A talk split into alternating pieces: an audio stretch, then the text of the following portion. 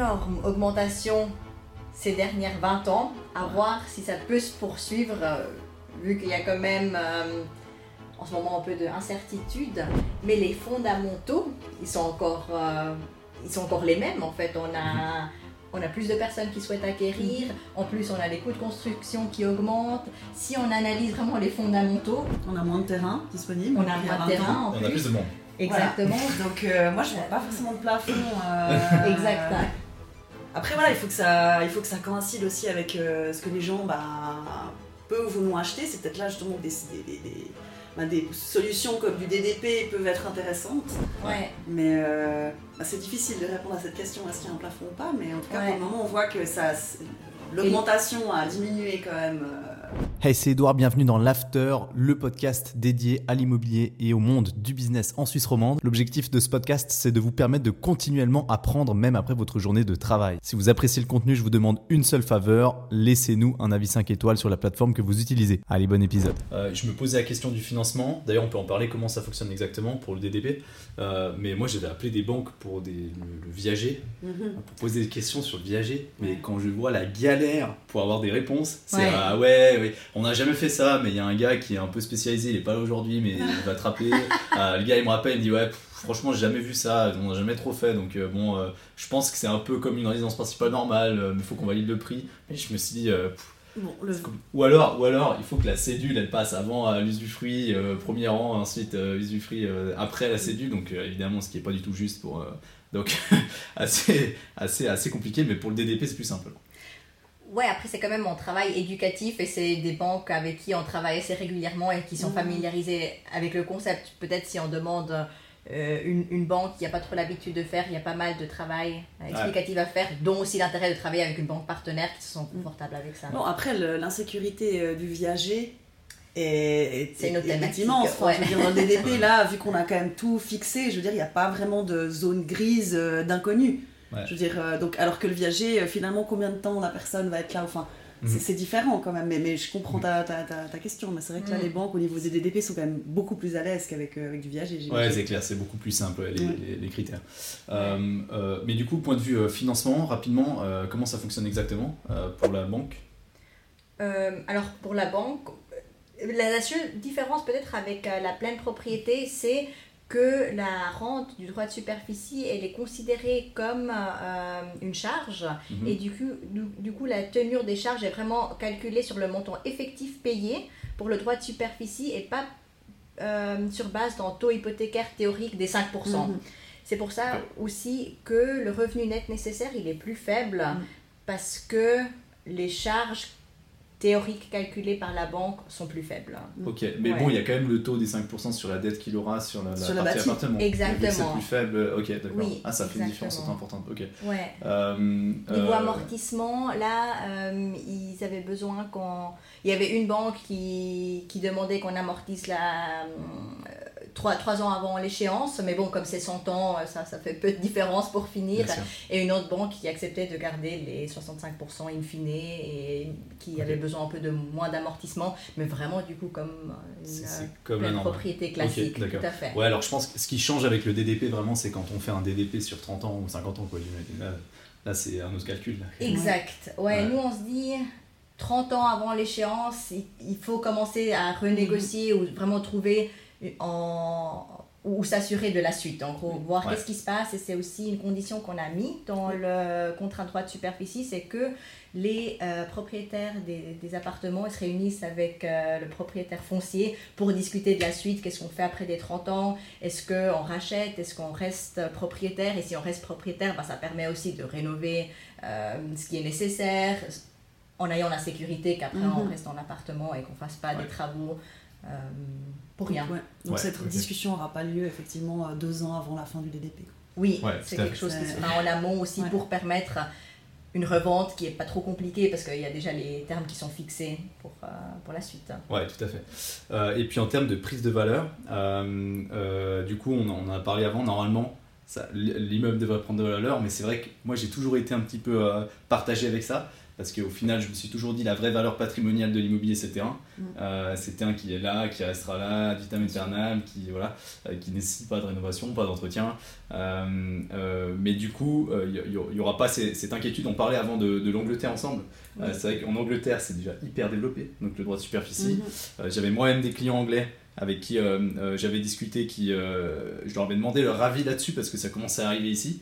et puis ils m'avaient expliqué que bah, pour eux c'est simple, en Angleterre c'est une simple taxe foncière. Quoi. Donc c'est pour eux c'est normal, c'est comme nous l'impôt foncier en étant propriétaire. Mhm. mais ici c'est pas encore tout à fait ça en, en Suisse. Hein. Pas encore, parce que ceux-là qui le pratiquent sont les communes pour l'instant et l'État. Du coup, il n'y a pas autant de projets qui se font parce qu'il y a pas de privés qui, qui font ça sous, sous cette forme-là.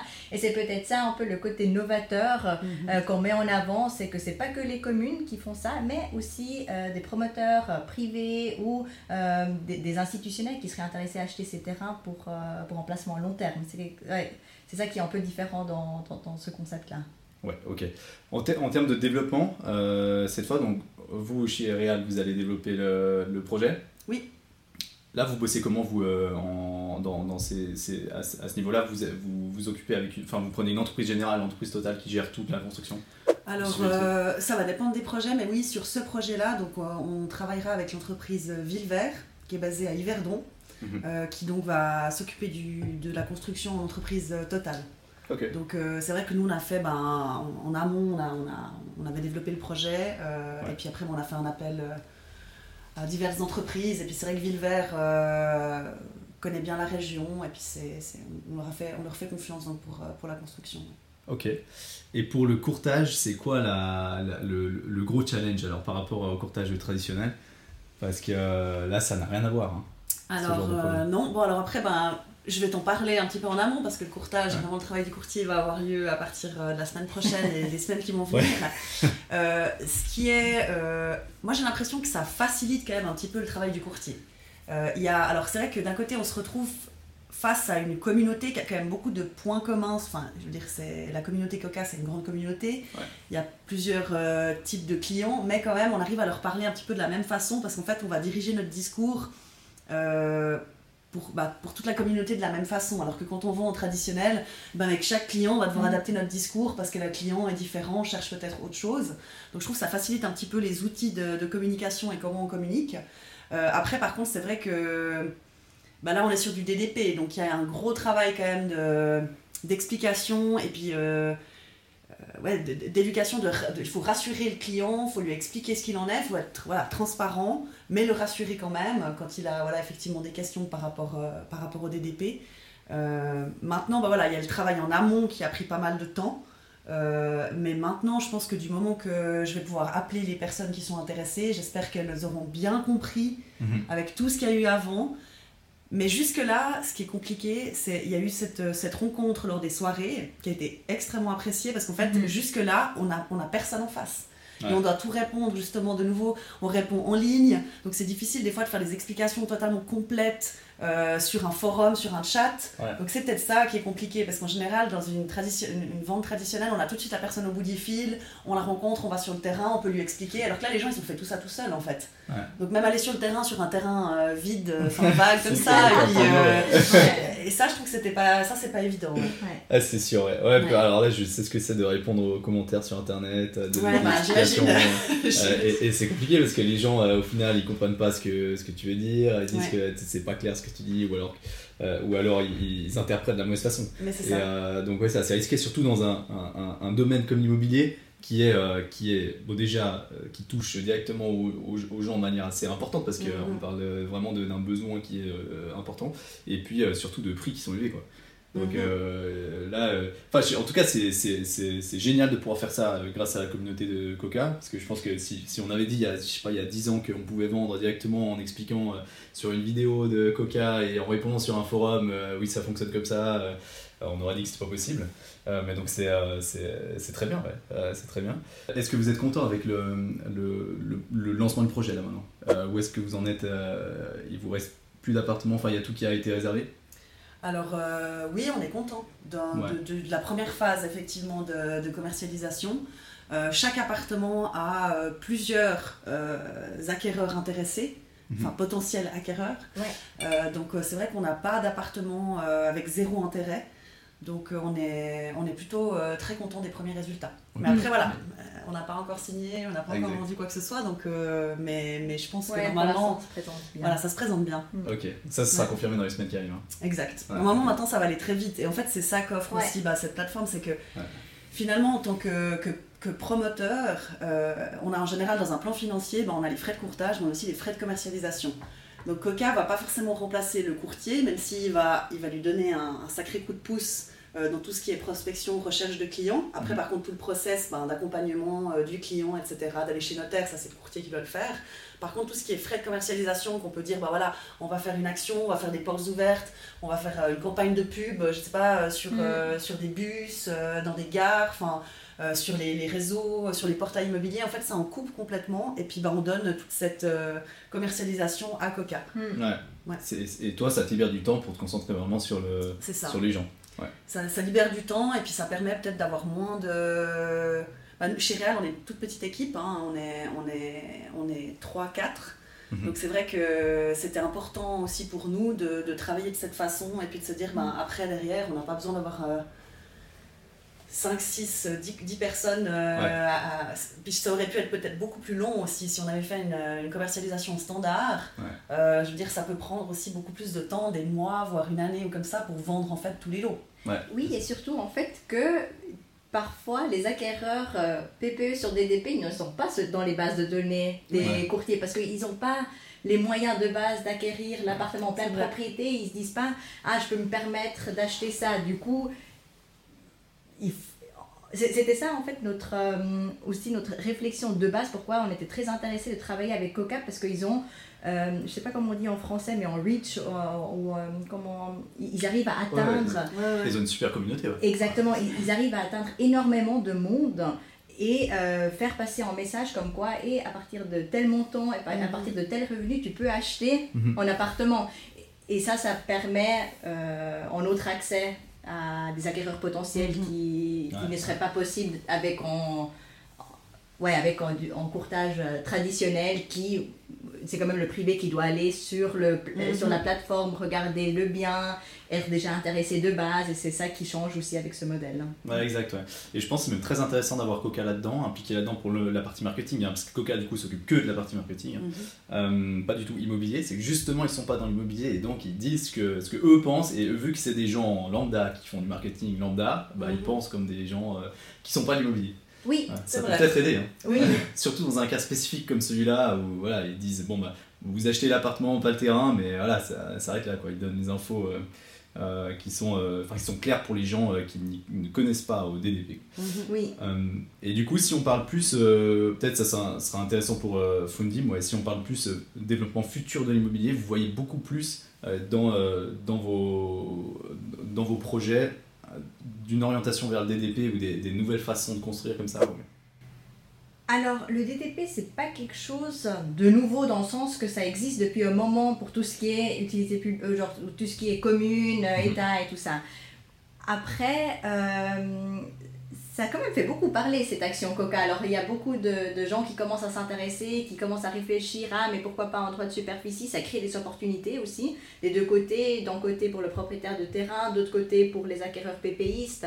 Euh, je pense que ça commence à devenir, oui, une alternative qui, qui devient de plus en plus euh, euh, étudiée par, Mhm. euh, par les différents acteurs.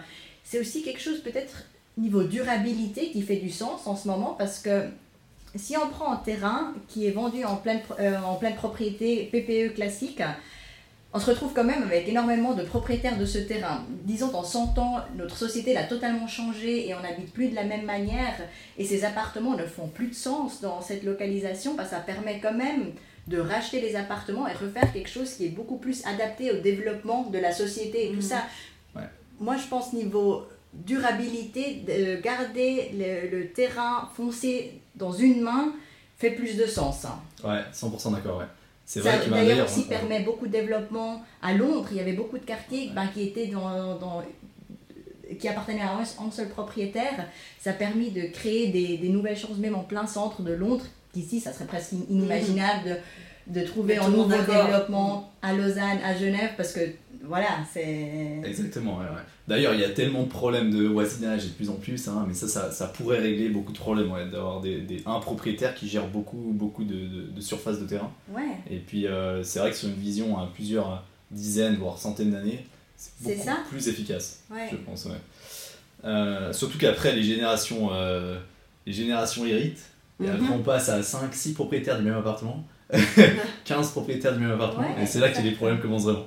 Ouais. Chez, chez, euh, ah, donc avec Fu- Fundim, Reality, euh, vous faites des projets dans plusieurs cantons, j'imagine? Oui, dans plusieurs cantons. Après, euh, on est très spécialisé dans la Suisse romande, surtout. Mhm. Euh, surtout sur l'arc lémanique, c'est un peu notre domaine parce qu'on connaît aussi bien les processus.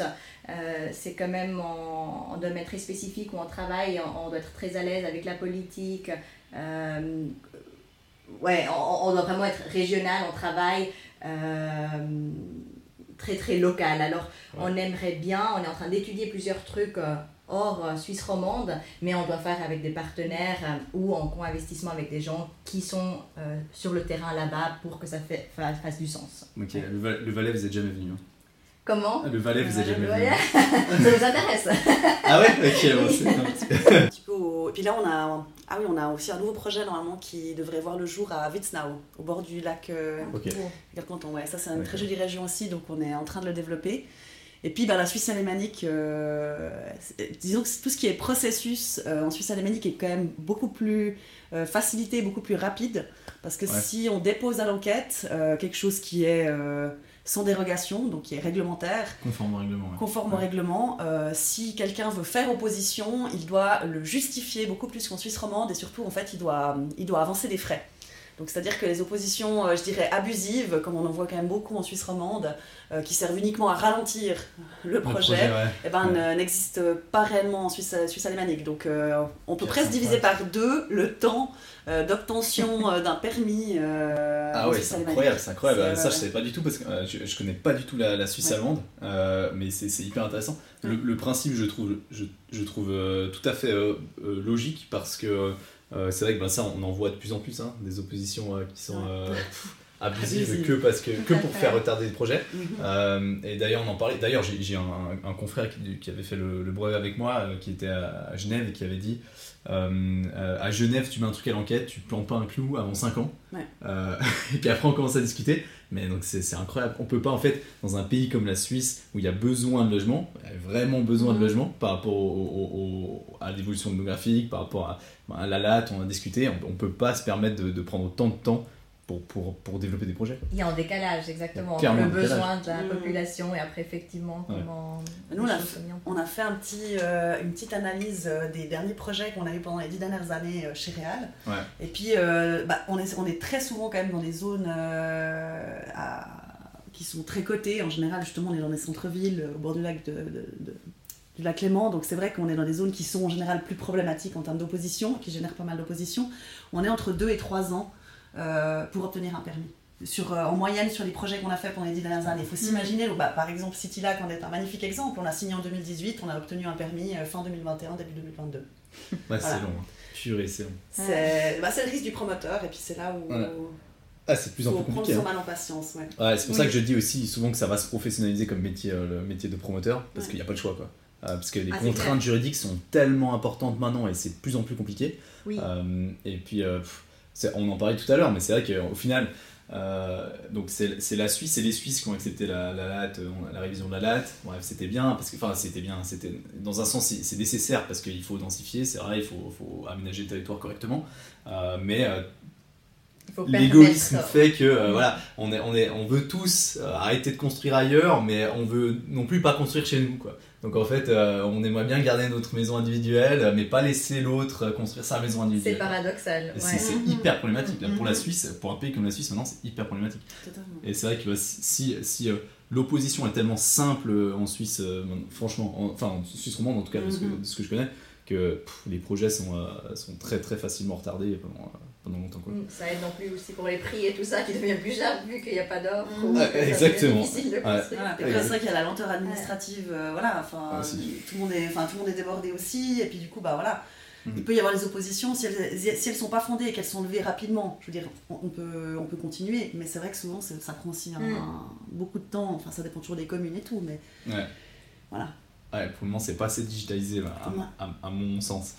Euh, euh, D'ailleurs, ben, ma question suivante, c'était euh, comment vous voyez l'évolution des prix? Pour la, la suite euh, en Suisse Est-ce qu'à votre avis, il y a un plafond pour des prix d'immobilier en Suisse ou pas vraiment? Ou bien est-ce qu'on se dit à Genève, Zurich, c'est- on parlait de Zurich avant, hein, avec euh, des prix qui sont complètement fous. Euh, est-ce que, est-ce que, qui s'approche de Verbier quoi? Est-ce que, euh, C'est vrai. est-ce que, euh, est-ce que, à votre avis, c'est euh, voilà, on prend, on prend des prix à Zurich euh, et puis c'est notre plafond et puis tant que le reste n'a pas atteint ça, euh, ça va monter? Ou comment ça se passe? Bon, il y a quand même eu une énorme augmentation ces dernières 20 ans. À Ouais. voir si ça peut se poursuivre, euh, vu qu'il y a quand même euh, en ce moment un peu d'incertitude. Mais les fondamentaux, ils sont encore, euh, ils sont encore les mêmes en fait. On a, on a plus de personnes qui souhaitent acquérir. En plus, on a les coûts de construction qui augmentent. Si on analyse vraiment les fondamentaux, On a moins de terrain disponible. on a moins 20 de terrain en On a plus. plus de monde. Exactement. Donc euh, moi je vois pas forcément de plafond. euh, Exact. Après voilà, il faut que ça, il faut que ça coïncide aussi avec euh, ce que les gens bah, peuvent ou non acheter. C'est peut-être là justement que des, des, des, des- bah, des solutions comme du DDP peuvent être intéressantes. Ouais. Mais euh, bah, c'est difficile de répondre à cette question, est-ce qu'il y a un plafond ou pas? Mais en tout cas Ouais. pour le moment on voit que ça, l'augmentation a diminué quand même. euh, L'année passée, puis je pense cette année, ça va être aussi Mm. un petit peu plus calme, mais de là avoir des baisses dans des, dans des marchés qui sont vraiment Et l'économie se porte attractif, je crois bien. Oui. Il y a un taux de chômage qui est extrêmement faible. Il y a de la- L'inflation qui est pas- il y a de l'argent. Du coup, euh, Euh, on se porte bien par rapport à nos voisins aussi. Totalement, justement. Ouais. Inflation maîtrisée, euh, tout Ah, ça. que- après, on se dit, bon, là, il y a un peu d'incertitude. Du coup, il doit, il doit peut-être avoir un petit choc pour que les gens ils se disent, ah, le, ch- le choc, il est passé, maintenant, on a de Mhm. nouveau confiance. Je pense que c'est plus un peu, euh, les gens, ils sont un peu dans un wait and see parce qu'il n'y a rien qui s'est passé, tout le monde s'attendait à quelque chose qui se passe. Et du coup, c'est plus ça qui crée un peu l'incertitude Ok. C'est vrai. que... Parce qu'il y a une légère Mais du coup- contraction. euh, Ouais, Ben, en faisant des projets très très bien placés, c'est des prix qui sont très chers, donc même plusieurs dizaines de milliers de francs par mètre carré, mhm. euh, ça se vend toujours ça. Enfin, Bon. oui. Alors voilà. ouais. Donc, Euh, euh, C'est quoi le plafond du coup? Ça se vend, euh, Si ça se vend en quelques semaines à, à 20 000 francs mètre carré, euh, 20 25 000 francs, Mm. 30 000 francs, je la limite elle est où quoi C'est- Bon, c'est- alors ça, c'est des, ça, c'est effectivement, c'est certains, certains emplacements euh, très spécifiques. C'est Ouais, pas non plus sûr, la majorité. Non, non, tout à fait. Mais euh, bah, c'est- en fait, nous, on, on a étudié hein, beaucoup. euh, on a étudié aussi des projets qui étaient qui étaient pas dans des, des zones aussi cotées, euh, qui sont peut-être bah, peut-être on obtient enfin des zones un petit peu bah voilà euh, moins Genre le connues. Valais quoi. Alors, il y a bah, tu parlais de Verbier, donc, dire, euh, non, non, non, mais, euh, mais c'est vrai que bah, il y a aussi, euh, il y a aussi la campagne, le gros de veau bah, qui se développe aussi maintenant comme ça, où il y a peut-être encore des, il y a peut-être plus de marge de négociation déjà sur le prix du terrain. Ouais. Ensuite, peut-être qu'on peut plus facilement discuter avec certaines communes qui sont un peu plus Ouais. ouvertes à la discussion. Mais par contre, c'est vrai qu'à la, à la sortie, on se rend compte que quand on est dans des zones hyper cotées, bah, en fait, la vente, elle se passe. C'est pas ça le Ouais. problème. elle se passe relativement sans problème. Je Ouais. me permettrai pas de dire comme des petits pains parce que je déteste cette expression. mais c'est vrai que même si le prix paraît des fois un petit peu. euh, nous, on se dit aussi, mais attendez. euh, mais en fait, euh, c'est- recherché, donc euh, on, Ouais. arrivera, on arrivera, il y aura, il y aura la demande en fait. Mm. Il y a La demande tellement peu de projets qui sortent de terre de- dans ces situations-là que euh, les Voilà. gens n'ont pas vraiment cher. Ouais, Ouais, c'est fou. hein. Euh, du coup, vous attendez à une baisse de, de- de demande ou est-ce que vous sentez une baisse de demande? Bah, dans le courtage, par exemple chez Real, euh, sur euh, quand même déjà 2023 par rapport à 2022, 2021 ou pas, pas vraiment encore? Alors 2022, c'est vrai qu'on a, on a, on a vu une légère contraction sur certains projets qu'on a sortis. Mhm. Je dis, ouais. Les gens, en fait, y a- la demande est là, mais c'est vrai que les gens ont de la peine à passer à l'action. Parce qu'en fait, ils vont s'intéresser au projet parce qu'ils cherchent à acheter. Par contre, bah, il y a eu aussi, bah, forcément, il y a eu euh, l'augmentation, l'augmentation des taux, il y a eu bah, la, Mm. la, la- la guerre en Ukraine, euh, sortie de Ouais. pandémie, enfin il y a toute cette espèce de- d'un petit peu d'anxiété euh, dans le marché qui fait qu'en fait les gens, bah, c'est ce que disait avant Tatiana, c'est wait and see. Et ils préfèrent garder pour le moment leurs sous, limite, euh, voilà, et puis dire on verra bien si à un moment donné il va y avoir une baisse ou si euh, ça va un petit peu se stabiliser. Donc ils ont de la peine en fait euh, à passer le cap euh, d'aller euh, d'aller signer, d'aller chez notaire et d'aller s'engager. Donc ils vont faire une réservation, ils vont essayer de garder le projet sous le coude, mais bon nous ça nous arrange pas parce que ça va pas nous permettre de, Ouais, de débuter, c'est pas une vente. Donc euh, c'est vrai qu'il y a eu une légère, euh, on a ressenti en tout cas pour les quelques projets euh, qu'on qu'on a en cours euh, une petite contraction et je crois que c'est le cas de pas mal de personnes dans le secteur quand même. Ouais, même si la demande est toujours là, mais Ça prend plus de temps. Ça Nous, de temps. le sent sur nos projets, ça Ouais. prend un peu plus de temps. Les gens réfléchissent plus longtemps quoi, Voilà. avant de prendre des décisions. C'est vrai qu'en euh, en fait, de quand, quand l'argent coûte rien, on réfléchit pas deux fois. C'est- pour ça que les résidences secondaires ont cartonné comme ça en Valais. Mhm. C'est parce que tous les Vaudois, les Genevois ou les- la clientèle principale des résidences secondaires, euh, ils se sont dit bon, euh, voilà, j'ai quelques centaines de milliers de francs, euh, il faut, faut que j'achète un truc. Il y a même des gens qui sont Ouais. retrouvés dans des situations où ils payaient des intérêts négatifs. Et donc là, c'était même l'urgence de vite se débarrasser du cash. Donc dans ce cas-là, c'est vrai qu'on réfléchit pas 10 ans. Quoi. On achète un truc pour acheter un truc. Exact. Et je pense que ça, c'est aussi un peu ce qui s'est passé dans tout ce qui est euh, investisseur institutionnel. Mhm. Avant, il y avait Ouais. une énorme pression pour acheter des biens. Euh, il y avait des gens qui étaient aussi sous-exposés dans l'immobilier. Ils avaient des. des euh, en, en fait, ils avaient des. Voulaient investir X millions par an dans Mhm. l'immobilier. Ils avaient des targets, en gros.